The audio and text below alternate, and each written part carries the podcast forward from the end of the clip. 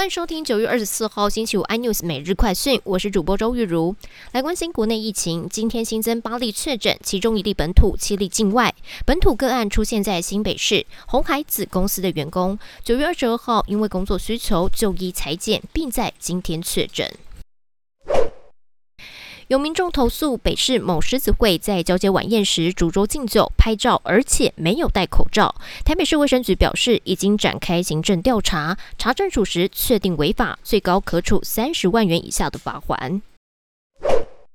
苹果 iPhone 十三手机今天正式开卖，不过才刚开卖就传出了掉价消息。iPhone 十三系列行情价跌破了发行价格。由于现在官方订购需要等待期，部分通路能快速拿到新手机，所以也出现了 Pro 系列喊涨、十三系列跌价的状况。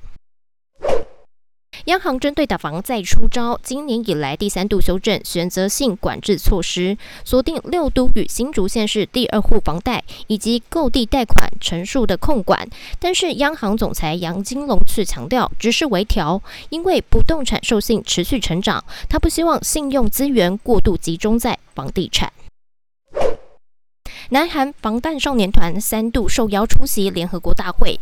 詹姆斯·科登却在节目上称他们是不寻常访客，更说代表着十五岁的女孩们希望自己是联合国的秘书长，充满性虐戏的口吻遭到了粉丝出征，要求科登必须道歉，甚至在网络揪团封杀。更多新闻内容，请锁定有线电视四十八八十八 MOD 五零四三立财经台 iNews，或上 YouTube 搜寻三立 iNews。感谢台湾最大 Pockets 公司声浪技术支持。你也可以在 Google、Apple、Spotify、KKBox 收听最新的 iNews 每日快讯。